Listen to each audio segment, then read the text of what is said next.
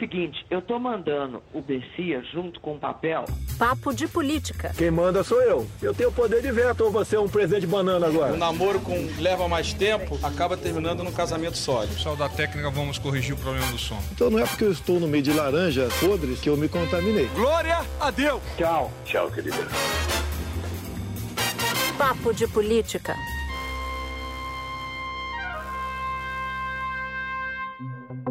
Papo de Política começa agora. Eu sou Natuzaneri e aqui comigo Júlia Dualib. Oi, gente. André Sadi. Olá. E Maju Coutinho. Presente. Bom, nesse episódio a gente vai falar que a contaminação do vírus pisou no acelerador e São Paulo, a maior economia do país, é obrigada a fechar mais uma vez. E o que o centro de contingência é, prevê como cenário para os próximos dias não são tranquilizadores. Muito pelo contrário, são muito sombrios. São Paulo apresenta neste momento um óbito a cada seis minutos. Enquanto isso, a vacinação começa a conta-gotas. Manaus agoniza e as mortes aumentam. O Estado brasileiro, nos três níveis União, Estado do Amazonas e municípios não está cumprindo o seu dever constitucional de Estado provedor da dignidade mínima. É impensável que tenhamos que ajuizar ações de manutenção de abastecimento de oxigênio. No Congresso, a disputa pela presidência da Câmara e do Senado se intensifica.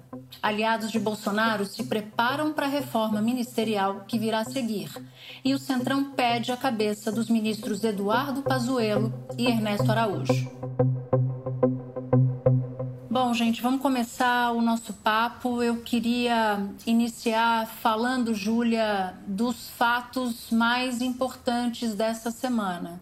Domingo a vacinação começou, mas logo em seguida veio a frustração, muita gente furando fila e eu queria saber o que, que você destaca nessa, nessa semana.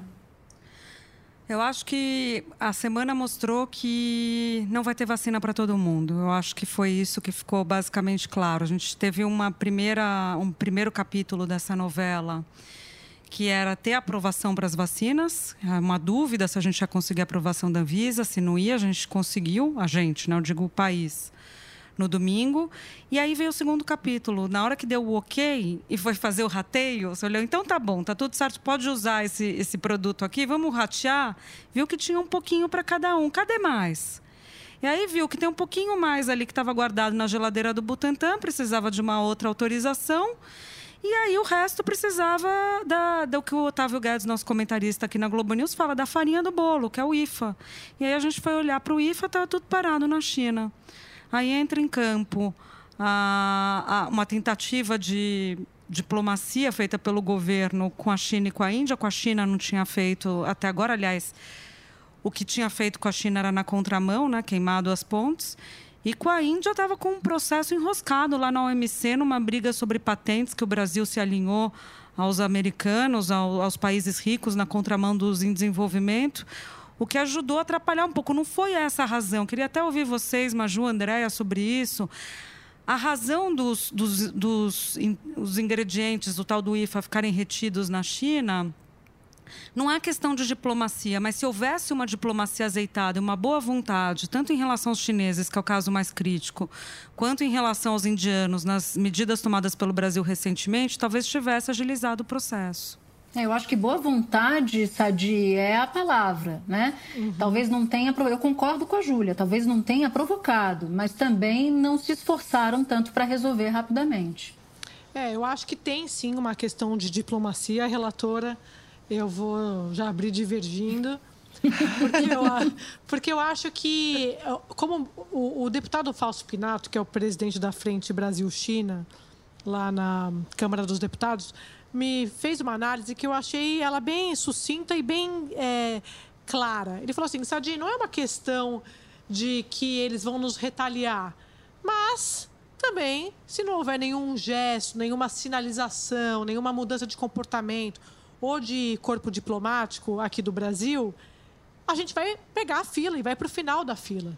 Quer dizer, é, tem uma questão de que o, os chineses, o governo chinês está observando todo esse tratamento que o governo Bolsonaro e os seus filhos têm dado a eles no, desde que o presidente foi eleito, essas, é, esses ataques do Eduardo Bolsonaro, essa postura bélica do Eduardo e também do ministro das Relações Exteriores, que chega uma hora que a conta chega. Só que o problema é que essa conta, quando ela chegou, ela chegou com vidas, né, gente? A gente está discutindo a, a pandemia, a gente está discutindo a saída para a pandemia. E Sadi, você falou dessa questão de gesto, né? É isso que agora todo mundo está procurando. Eu conversei com a senadora Cátia Abreu e ela disse que justamente foi isso que ela botou no grupo do Zap dos senadores, que, gente, vamos fazer um gesto, vamos tentar marcar uma, uma fala com a embaixada, um encontro com a embaixada da China aqui no Brasil, para a gente conversar sobre vacinação, para tentar é, limpar um pouco a área. E é isso que ela está aguardando. Disse que já foi feito esse pedido, todos os senadores do grupo do Zap concordaram e agora vamos ver se sai esse encontro também por parte do Senado. Tem, uma, tem um, um ponto aí que eu queria ouvir um pouco da Sadi eu tentei sondar essa semana com as minhas fontes sobre o que havia feito o governo sair do zero ao 10 em relação à vacina. Quer dizer, do zero ao 10, acho que é um pouco de benevolência da minha parte, né? Do zero ao 5, do zero ao 6. E aí as respostas que eu tive, Andréia, nesse período foram basicamente as seguintes. Bom, o presidente Bolsonaro recebeu pesquisas dando conta de que ele havia perdido popularidade em camadas que até aqui não tinham abandonado o presidente. O presidente entendeu que acabou gerando comoção nacional as mortes por asfixia em Manaus a pressão de industriais de que o Brasil não pode parar e que só a vacina pode salvar a economia brasileira, e uma que me chamou mais atenção. Pastores evangélicos, portanto, da bancada evangélica e de fora da bancada evangélica, ou seja, com representação no Congresso, começaram a expor insatisfação com a lentidão da vacina e com a baixa atuação do ministro Pazuello e do governo, por consequência, para não ter conseguido antes uma gama maior de vacinas. E aí alguém me chamou a atenção que o Marcos Feliciano, que é um bolsonarista fiel, começou a expor a insatisfação dele publicamente nas redes sociais. Natuz, eu acho que a grande pressão do governo é, a, é o João Dória, né? Eu não sei se vocês concordam, mas essa é meio que uma bola ganha, então eu vou jogar para poder ter o acompanhamento de todo o plenário, que eu tô afim de ganhar hoje já, que na trilha tá ruim para mim. Que é o seguinte: qualquer fonte do governo com quem você conversava, conversasse essa semana, te diria a mesma coisa houve uma vitória do João Dória. Eu nunca ouvi isso dentro do governo federal. Eu nunca tinha ouvido dessa forma tão explícita. É, é aquela brincadeira dos é, Galvão sentiu.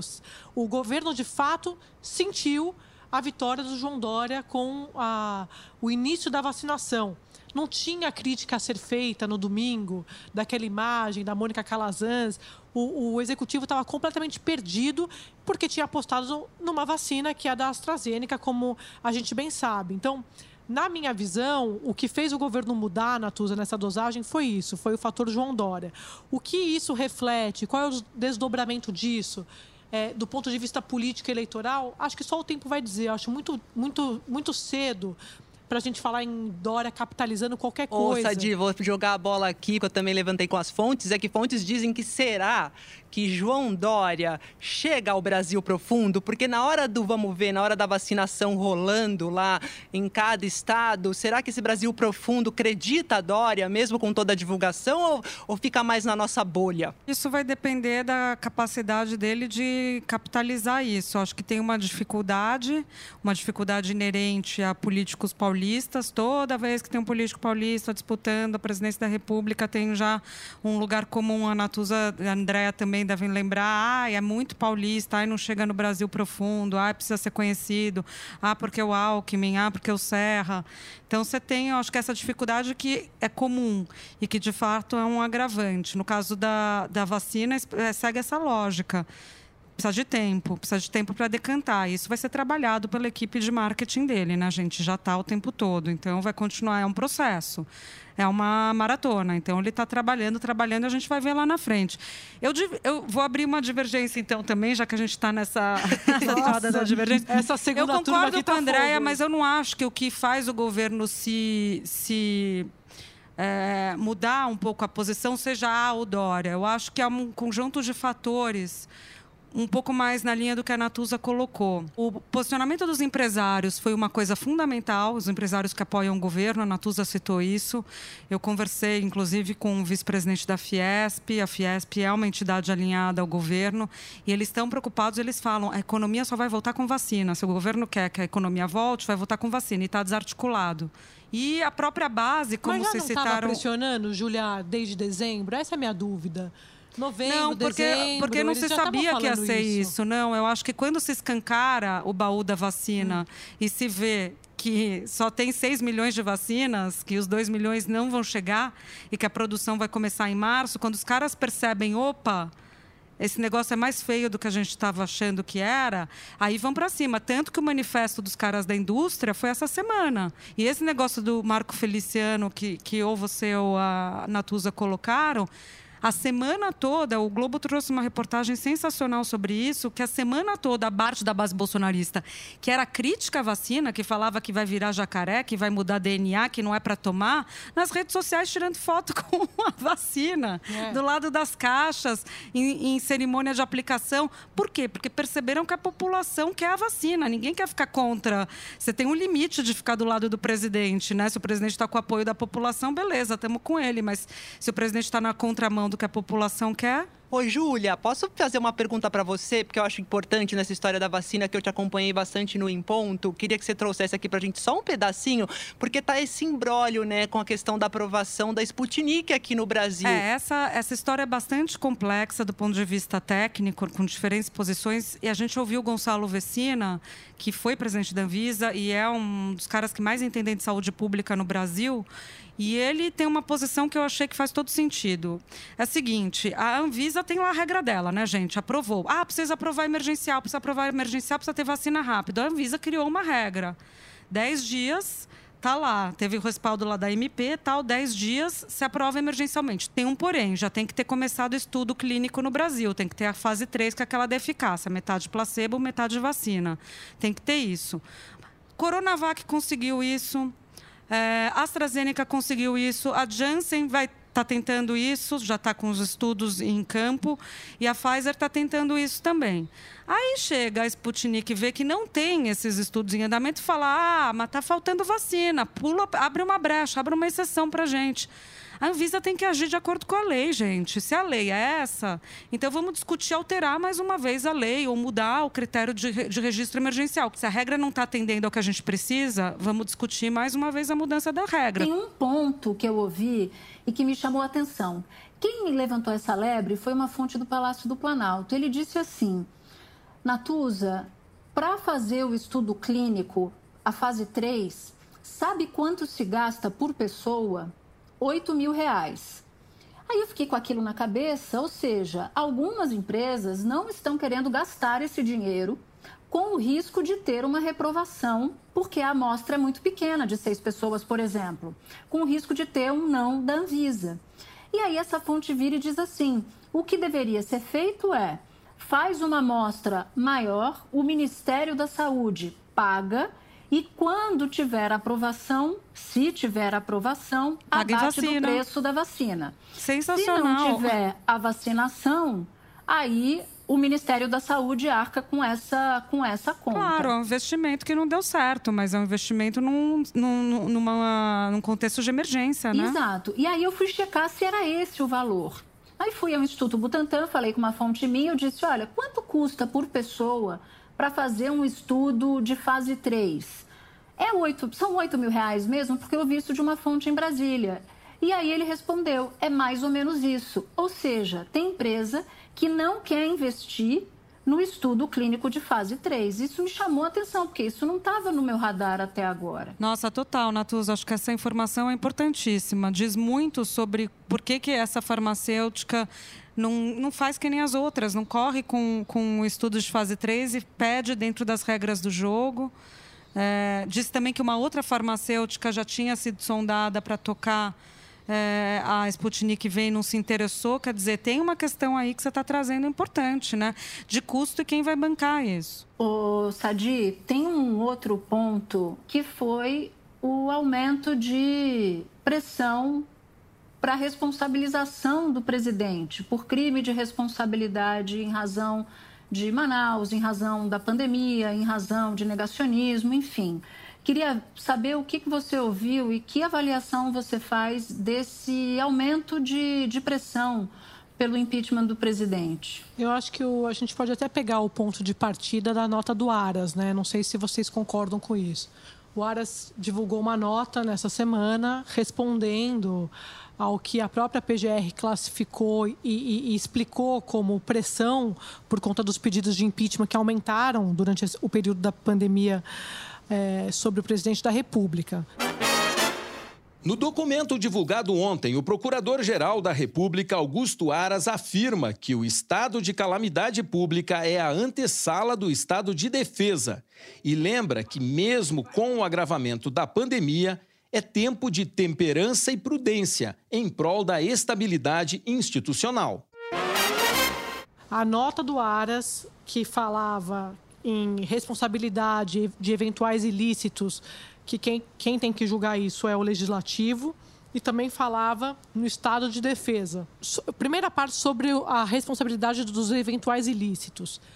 Essa nota do Aras, Natuza, Júlia e Maju é, me chamou muita atenção como ela conseguiu unir, unificar o Supremo, que estava é, no meio de um mal-estar ali, desde o julgamento da reeleição do Rodrigo Maia e do Davi Alcolumbre no final do ano passado, mas o Supremo se uniu e nos bastidores, vários ministros com quem eu conversei criticaram, ficaram totalmente assustados com essa nota do Aras, pelo simples motivo de que cabe sim, diferentemente do que o Aras diz, a PGR investigar, denunciar, a responsabilidade penal do presidente da República e do ministro da Saúde em eventuais crimes.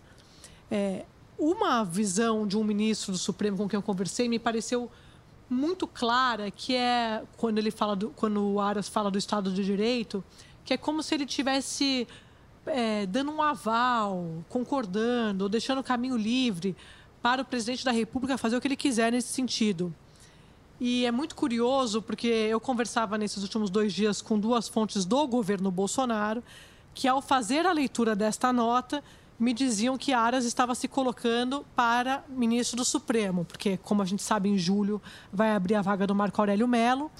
Então, tem sempre uma, uma fila, né, uma disputa, uma corrida pela vaga, e o Aras na visão do próprio governo federal, gostaria de ocupar essa vaga. O Aras, para mim, foi o personagem central dessa semana a respeito disso que você está falando, né? Da, da, pressão por uma responsabilidade, de um processo de impeachment, que hoje, gente, não adianta. Eu já falei isso algumas vezes na Globo News.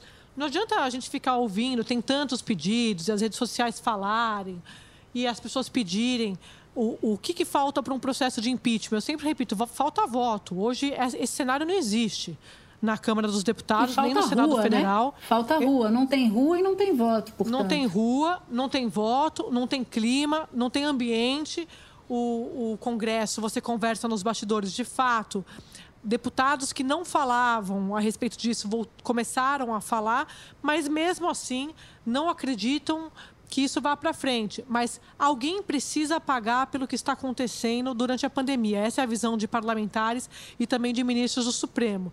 E por que, que eu estou falando isso? Porque aí a gente fala dessa pressão do Pazuello, da, dessa pressão para que ele deixe o ministério, mas ao mesmo tempo, Natuza, o, o Pazuello ele blinda o presidente da República.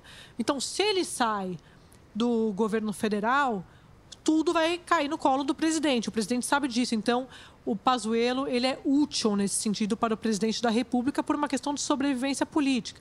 É o mesmo caso do Ernesto Araújo na questão da, da China não vai tirar o Ernesto, não agora. Pode ser que ele saia mais para frente, mas o presidente não vai passar o recibo hoje por conta da discussão da, dos insumos.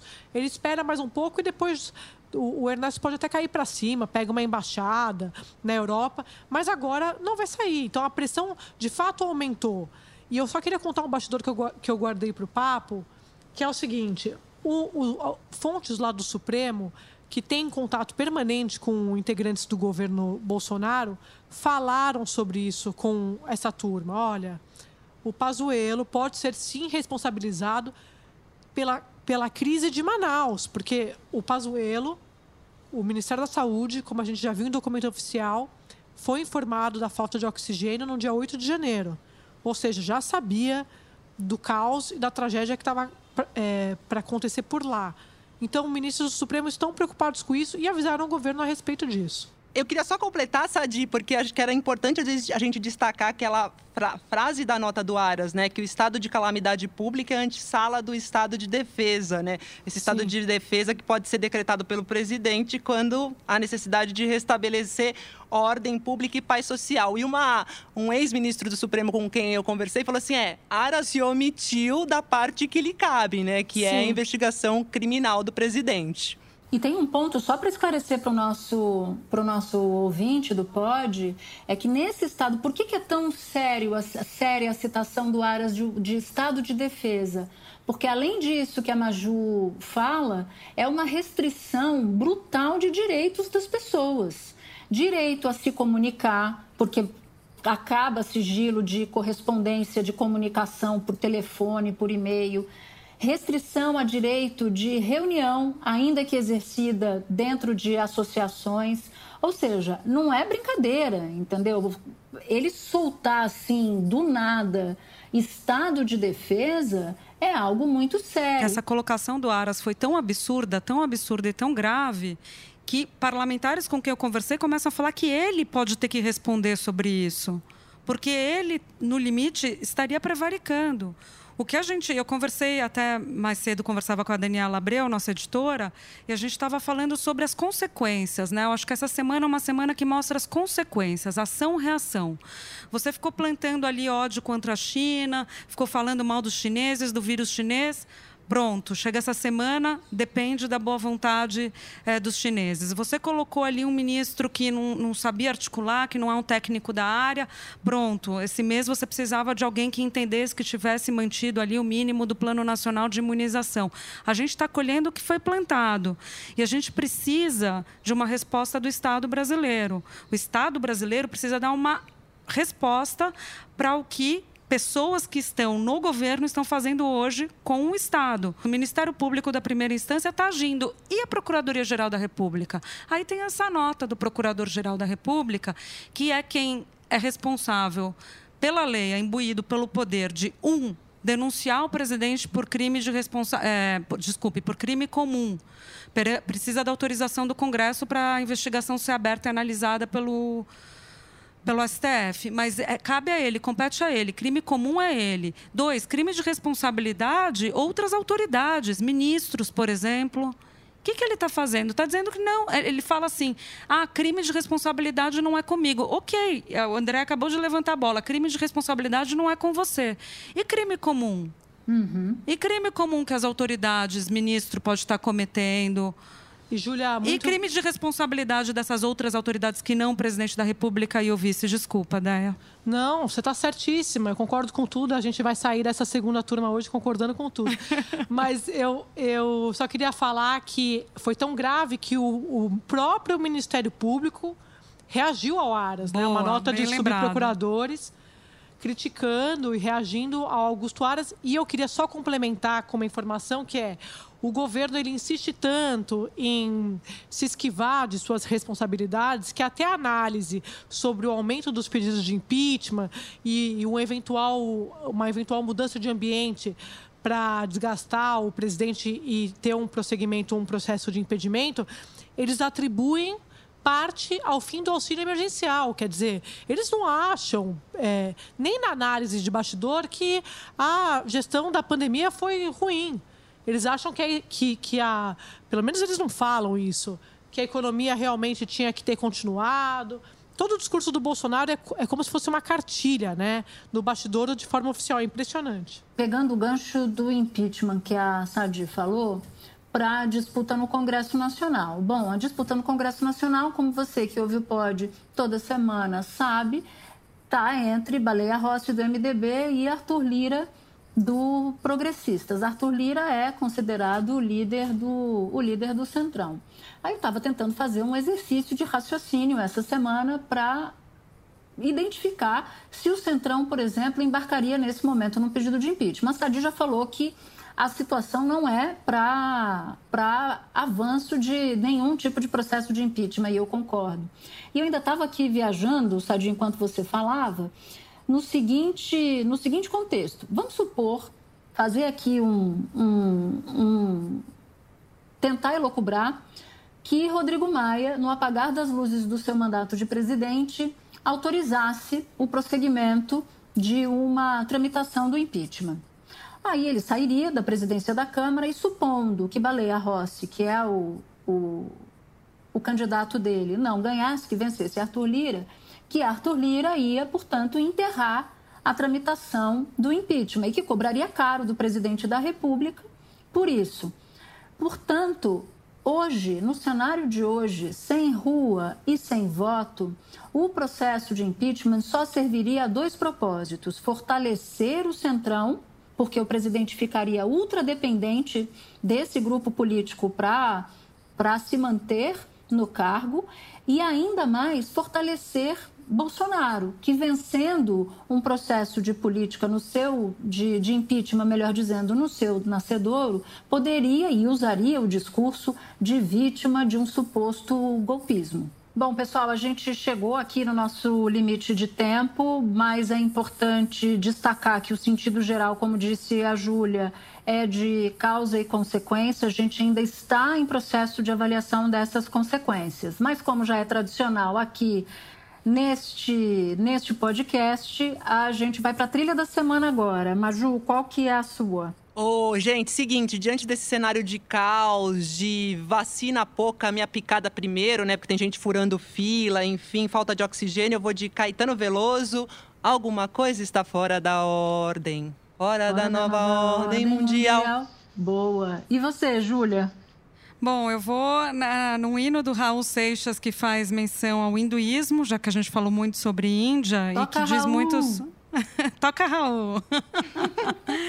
Das telhas eu sou o telhado, a pesca do pescador, a letra A tem meu nome, dos sonhos eu sou o amor. Amor. Muito bom, muito, bom. Muito bom. Vou é Guita, tá? Aqui. Só isso. É que a, a, a, letra, a música chama Guita. E eu vou de Legião Urbana. Mas nos deram espelhos e vimos um mundo doente. Tentei chorar, chorar e não consegui. Nossa. Essa é a minha. Por que, que você me deixou por último? Vocal. Porque aí depois de você é difícil, né, filha? Não, eu deixei você por último porque eu achei que você não tinha trilha. Mas eu deu vi, tempo eu... para você pesquisar. Exatamente. Aquele Google básico. Mas sabe o que eu fiquei lembrando? Os que humilhados o Dória, serão exaltados. O João Dória, nessa semana, com essa vitória da, do início da vacinação, tal, tava clima de comemoração lá no Palácio dos Bandeirantes e também um clima meio poliglota, né? Porque ele está ele tá tweetando em inglês sobre o presidente Bolsonaro agora. Né? Então a minha trilha para ele é inglês. É, é, é, como o Palácio tá, reagiu, o Palácio dos Bandeirantes reagiu depois da vacinação. We are the champions. champions. Ai, muito bom. Ganhou. And we Ganhou. keep on fighting. Ela tá cantando. Cara, é muito boa. Tá ótima. Antes de nos despedirmos de você e de agradecer a nossa equipe técnica, eu preciso aqui dar uma nota. Logo depois que a gente gravou esse episódio, o Datafolha divulgou uma pesquisa sobre a popularidade do presidente. Segundo o Instituto, a avaliação negativa de Bolsonaro piorou, subiu 8 pontos percentuais. Já a avaliação positiva caiu 6 pontos. Essa é a maior queda nominal de Bolsonaro desde o início do seu governo. E isso confirma a nossa apuração dada para você aqui no Papo de que o episódio Manaus, o episódio vacina acabaram por corroer parte da popularidade presidencial. Bom, agora sim. Eu vou agradecer a nossa super equipe técnica que ajudou a montar esse episódio para você. Edição e roteiro Daniela Abreu, edição de áudio Cadu Novaes, coordenação Pedro Godoy, supervisão Cadu Veloso. Trabalhos técnicos, sonoplastia, Marcelo Almeida. Supervisão técnica, Daniel Silvério e Renato Ramos. Bom, obrigada por ouvir a gente e a gente se encontra aqui na semana que vem no próximo episódio.